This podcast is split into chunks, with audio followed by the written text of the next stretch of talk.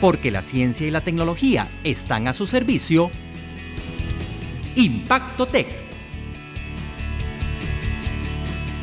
Qué gusto que nos acompañe en esta nueva edición de Impacto Tech, el programa del Tecnológico de Costa Rica. ¿Qué tiene que ver la computación con el concepto de libertad?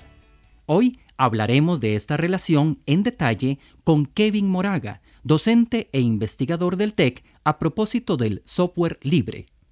Ah, por cierto, Costa Rica se está distinguiendo a nivel mundial como un país creador de software especializado, sino que lo diga el equipo que tuvo a su cargo la construcción y puesta en órbita del primer satélite centroamericano, construido en el tecnológico, que tuvo que diseñar el software para recopilar los datos desde el espacio, enviarlos a Tierra y procesarlos. Uno de sus miembros, Adolfo Chávez, nos expondrá de viva voz la importancia de que Costa Rica siga creciendo en proyección aeroespacial. Y nuestra sección itinerante de hoy es A su salud, donde hablaremos de los alimentos nutracéuticos, de la mano de Patricia Arguedas, docente e investigadora del TEC. Iniciemos nuestro recorrido conociendo las ventajas del software libre.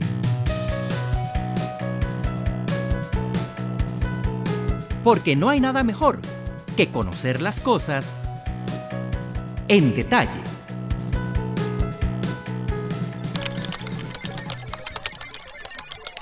Estos sonidos llegaron para quedarse. La computación está inmersa en prácticamente todas las actividades humanas, aunque siempre asociamos a esta disciplina con una pantalla, un teclado y una unidad donde se almacena la información, lo que marca la gran diferencia son los programas que se utilizan y que no podemos ver físicamente, porque consisten en una serie de instrucciones que se le dan a la máquina para realizar tareas específicas. Estos programas son más conocidos por la palabra software, y los hay desde los más sencillos que se dedican a procesar textos hasta los muy complejos y específicos, como los que hacen simulaciones en tercera dimensión de eventos naturales.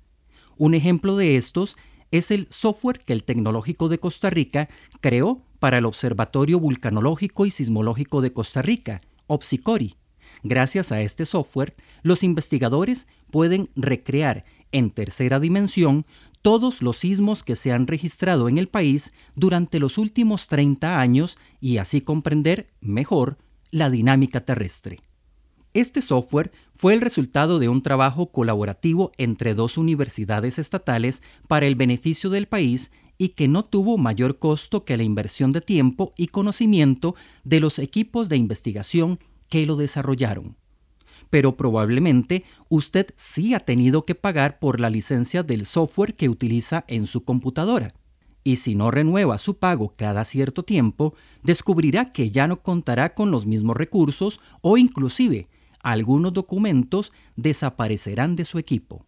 Sin embargo, existe una manera de contar con gran cantidad de programas seguros y gratuitos en su ordenador sin necesidad de caer en la piratería informática, gracias a un movimiento mundial que promueve la libertad en el mundo de la computación, por medio del software libre.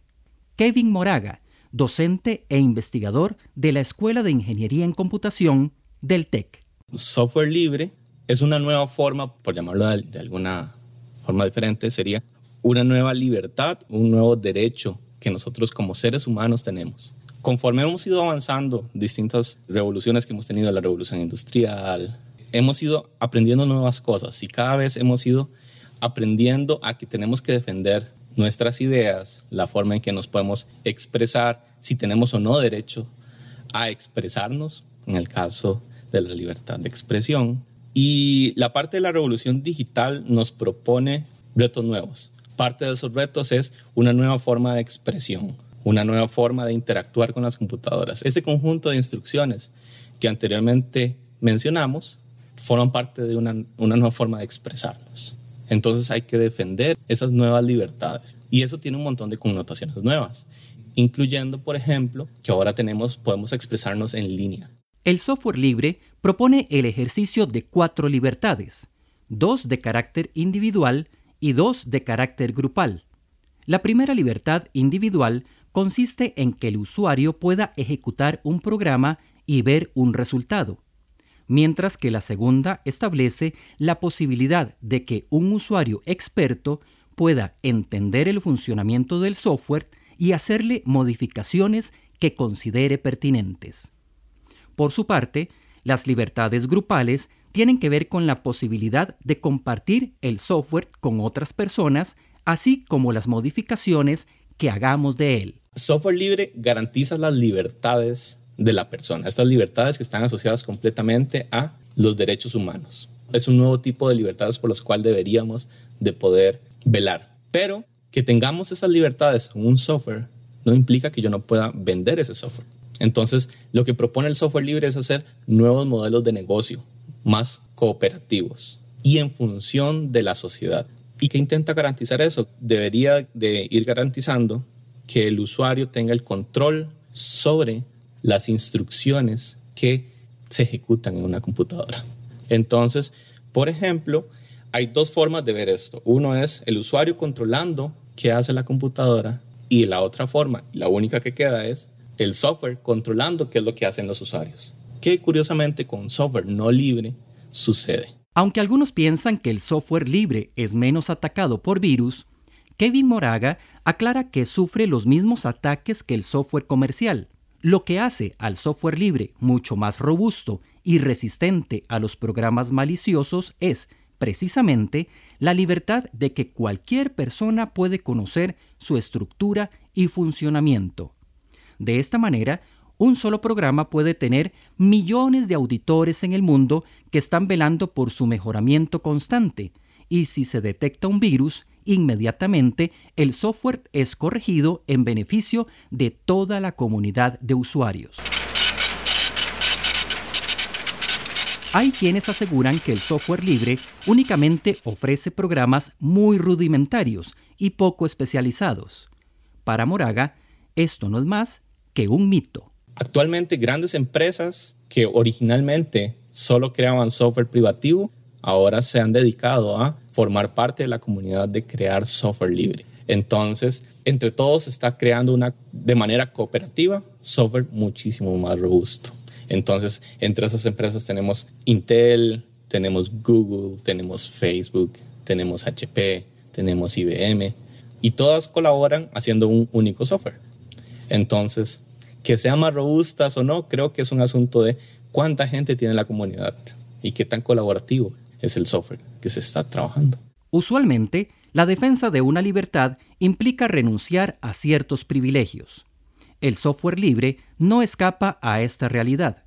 Si optamos por utilizar este tipo de programas, debemos renunciar al software privativo y con ello comprender que algunos dispositivos, como cámaras e impresoras, no funcionarán con nuestros programas de uso libre.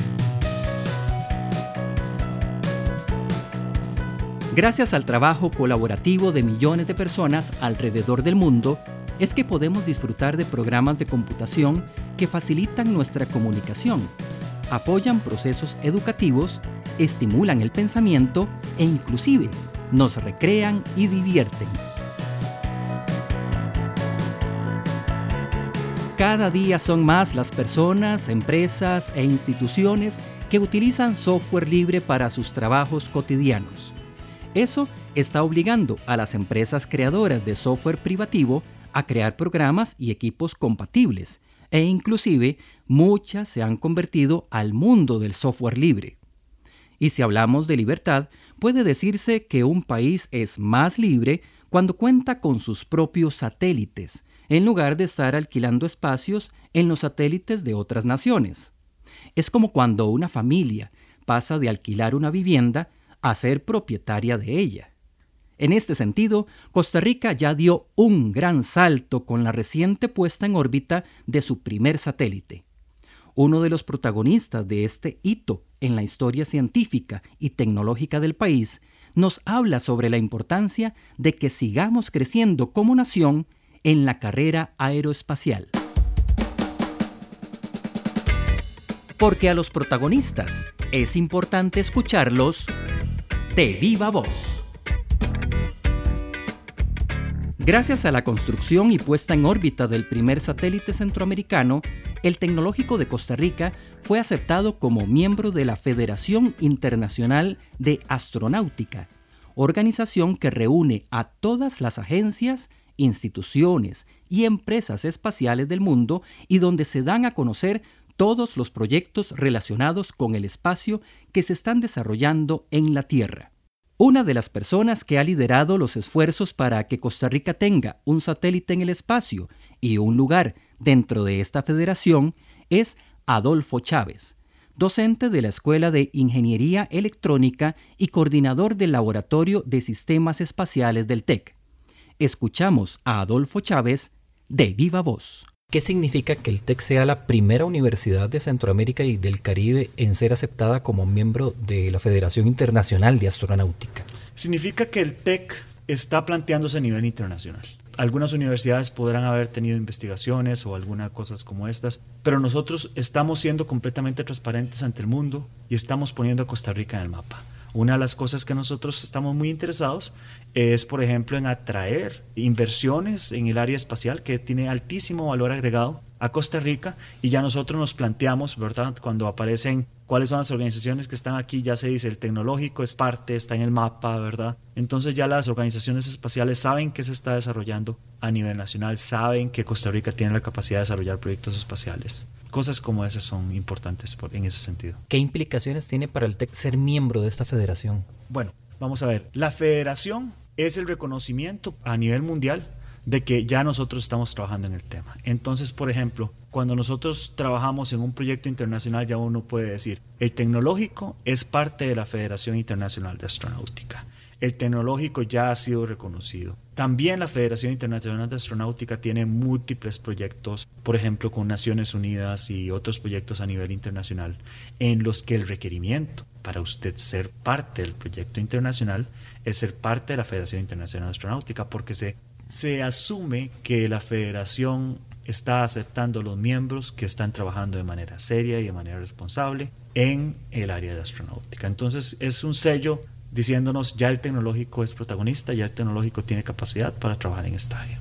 Es decir, que entonces el tecnológico eventualmente podría pedirle colaboración en una determinada investigación a la Agencia Espacial Europea o a la Agencia Espacial China. Vamos a ver, ese tipo de cosas se podrían hacer ya sea que nosotros formamos parte de la federación o ya sea que nosotros no formamos parte de la federación. Obviamente es muchísimo más difícil, pero por ejemplo, formando parte de la federación, vamos a estar en el Congreso Internacional de Astronáutica como uno de los miembros de la federación, votando y siendo parte. Entonces somos parte del foro, ya somos parte de la Asamblea General donde se pueden tomar decisiones, se puede tener voz. Incluso Costa Rica, si en algún momento desde el punto de vista de astronáutica tuviera algún tipo de opinión, nosotros seríamos los protagonistas que llevarían esa opinión al Foro Internacional de Astronáutica para incidir en cuáles son las decisiones que se están tomando. Podemos decir que ya estamos dentro de la cancha jugando y no estamos viendo los toros desde la barrera. Exactamente. Podemos decir que ya somos miembros, que ya somos parte de la comunidad astronáutica mundial. ¿Estos pasos que está dando el TEC en el área de la astronáutica podría abrir las puertas de una nueva carrera en esta área del conocimiento? Es una posibilidad. Sin embargo, esa es una pregunta muy compleja que siempre nos pregunta a nosotros en el laboratorio y nosotros nos gusta contestarla de esta manera. La mayoría de los ingenieros que trabajan en el área astronáutica son ingenieros de diferentes ramas. En realidad la astronáutica y la aeronáutica, pero ahorita estamos hablando de la astronáutica, es una aplicación tal como por ejemplo los dispositivos médicos o no sé, la ingeniería marina. Entonces, cuando nosotros tenemos un núcleo de personas que saben implementar proyectos en astronáutica, lo que estamos haciendo es aprovechándonos de la capacidad que ya existe en el país. Para hacer proyectos de astronáutica usted necesita ingenieros en computación, ingenieros en materiales, ingenieros en electrónica, ingenieros en mecatrónica, ingenieros electromecánicos, incluso administradores, diseñadores industriales. Prácticamente todas las ramas de ingeniería que se trabajan en el tecnológico tienen un tipo de aplicación espacial.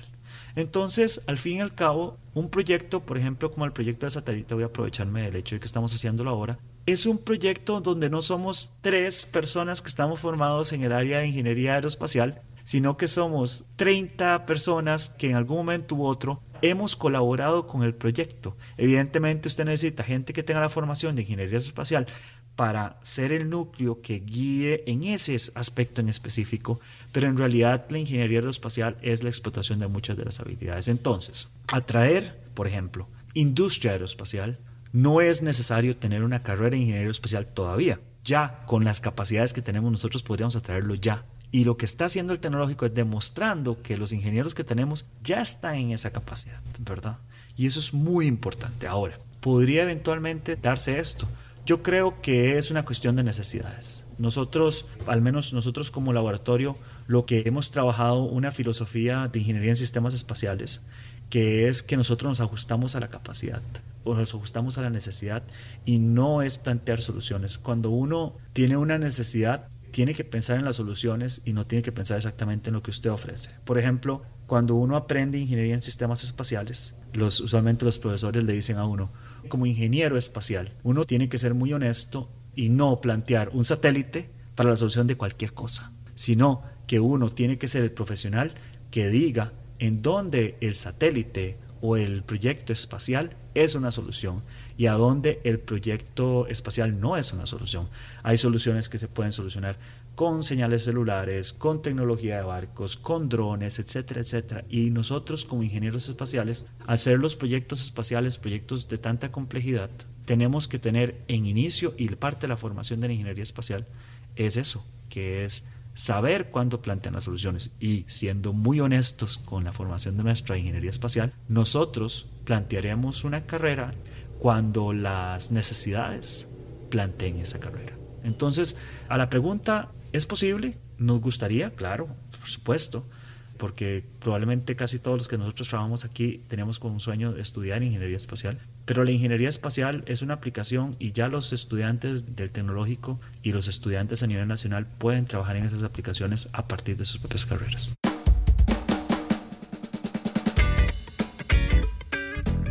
Este tipo de investigaciones y proyectos aeroespaciales no deben comprenderse como un gasto, sino como una inversión que dará grandes réditos al país en múltiples áreas. De la misma manera, como debemos invertir en nuestro cuerpo, alimentándolo bien y ejercitándolo frecuentemente. A propósito de esto, el tecnológico recientemente creó una línea de productos alimenticios altamente nutritivos a partir de cultivos biofortificados. Descubramos de qué se trata. Porque la ciencia y la tecnología también le sirven a su salud. La salud de un país no debe medirse por la cantidad de medicinas que consume, sino precisamente por lo contrario. Por algo se dice que la mejor medicina es la preventiva, porque con ella evitamos enfermedades y dolencias que en muchos casos su tratamiento es caro y difícil. El ejercicio y una dieta nutritiva y balanceada son dos de las prácticas en las que más se insiste para disminuir la aparición de enfermedades relacionadas con el sedentarismo y la mala alimentación, entre ellas padecimientos cardiovasculares y del sistema digestivo, así como la diabetes, la hipertensión, la anemia y algunos tipos de cáncer. Puede ser que ya sepamos la importancia de alimentarnos bien, pero qué difícil es cambiar los hábitos de lo que comemos todos los días, sobre todo cuando creemos que alimentarse bien es sinónimo de comidas poco atractivas y de mal gusto. Conociendo esta realidad, el Tecnológico de Costa Rica se dio a la tarea de desarrollar una línea de productos alimenticios para niños, adolescentes y adultos mayores, a partir de cultivos biofortificados, de camote, yuca, pejibaye, arroz y frijoles, a los que se les ha denominado alimentos nutracéuticos, por combinar características nutritivas y farmacéuticas. Pero, ¿qué los hace diferentes de los que consumimos habitualmente? Patricia Arguedas, docente e investigadora del TEC. Los nutracéuticos tienen un nutriente especial, un nutriente específico en demasía. En el caso de los cultivos que estamos trabajando en este proyecto, son cultivos comunes para nuestra población. estamos trabajando con camote, yuca, arroz, frijoles y pejibaye. Y los nutrientes específicos que están en demasía, o sea, les hablo de estos cultivos, pero no es cualquier camote, no es cualquier yuca, no es cualquier frijol. En el caso de los tubérculos de la yuca y del camote, ellos son ricos en carotenoides, o sea, en vitamina A. En el caso del arroz y en el caso del frijol, son ricos en hierro y en zinc, o sea, nutrientes específicos, que en nuestra población tiene funciones muy específicas también. La vitamina A, presente en estos alimentos, ayuda a la formación y al mantenimiento de dientes y de tejidos blandos y óseos. También contribuye con la salud de la piel y a una buena visión.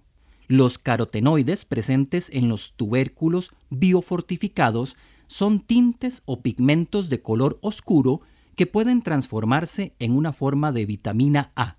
Uno de estos carotenoides es el betacaroteno, un antioxidante presente en el camote y en el pejibaye. Los antioxidantes protegen a las células de unas sustancias llamadas radicales libres, asociadas al envejecimiento, al cáncer y a ciertas enfermedades crónicas.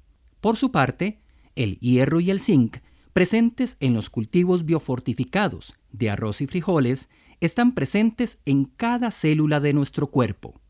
Mientras el hierro ayuda a producir las proteínas que transportan el oxígeno a todo el organismo, el zinc participa en la división y crecimiento de las células y en la cicatrización de heridas y en el metabolismo de los carbohidratos.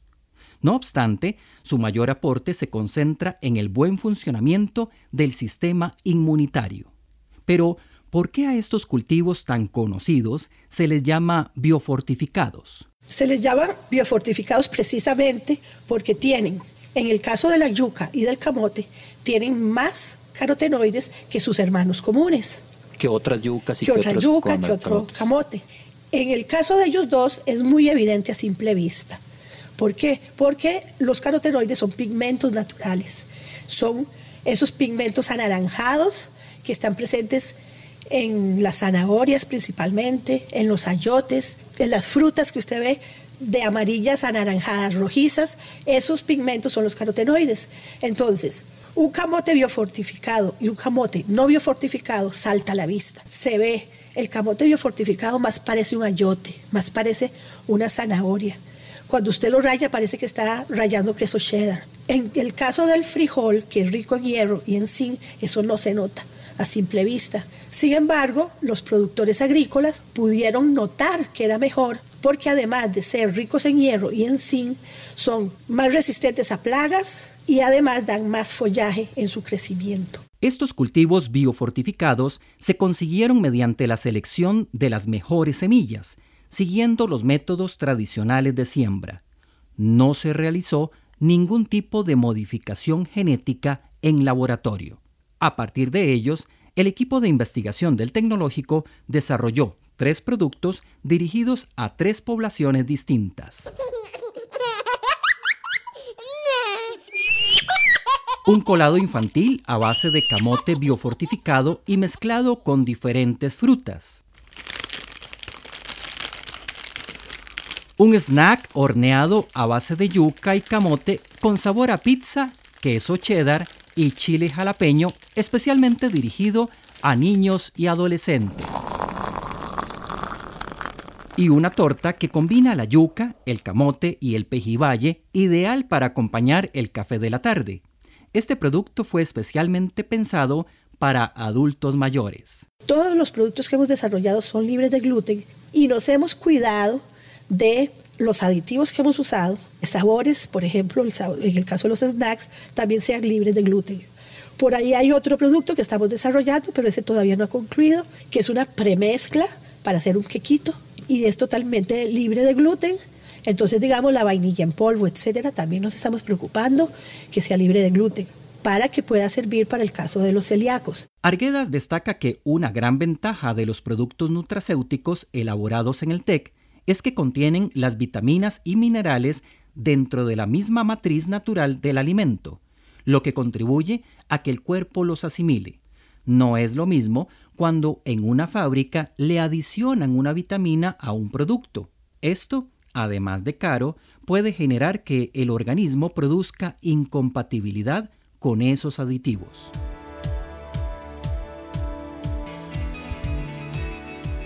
A partir de esta investigación del TEC, se espera que el sector industrial desarrolle comercialmente estos productos y pronto los veamos en el mercado.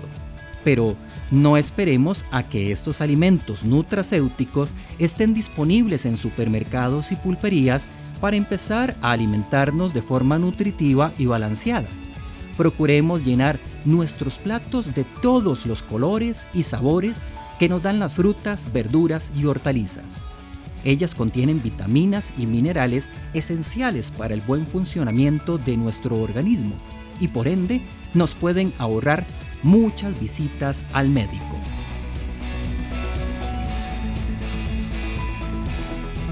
No hay duda que una buena alimentación redunda en una mejor calidad de vida. Por eso, el tecnológico está promoviendo proyectos de investigación que incrementen los valores nutritivos de los alimentos que consumimos. Y no solo eso, sino que tengan una presentación y sabor agradables. Recuerde que puede compartirnos sus dudas y comentarios sobre los temas que hoy abordamos escribiendo al correo electrónico impactotec.tec.ac.cr. Hasta la próxima semana. Impacto Tech es una producción de la Oficina de Comunicación y Mercadeo del Tecnológico de Costa Rica en colaboración con el Instituto Interamericano de Cooperación para la Agricultura, IICA. Síganos por Facebook en Tecnológico Costa Rica o por Twitter en TecCR.